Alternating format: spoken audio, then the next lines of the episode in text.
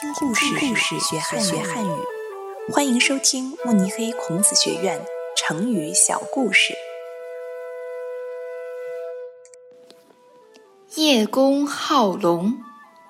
从前有个人名字叫叶公，他总是对别人说：“我太喜欢龙了，龙多么吉利，多么神气啊！”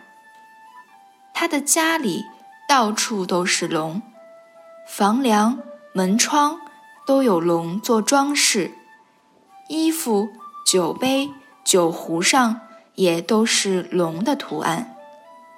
慢慢的，叶公喜欢龙的消息被天宫中真的龙知道了，真龙非常感动，他想，没想到在人间。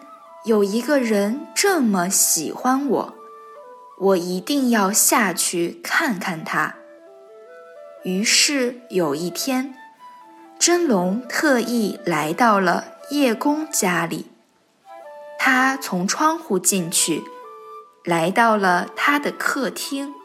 真龙实在是太大了，他的头靠在窗户边上。尾巴整个横在客厅里，叶公在房间里听到了声音，赶紧跑出来看。可是当他出来看到一条真的龙的时候，他不但不高兴，反而被吓了一跳，浑身发抖，大叫了一声，逃走了。真龙不知道这是怎么回事，非常失望的离开了。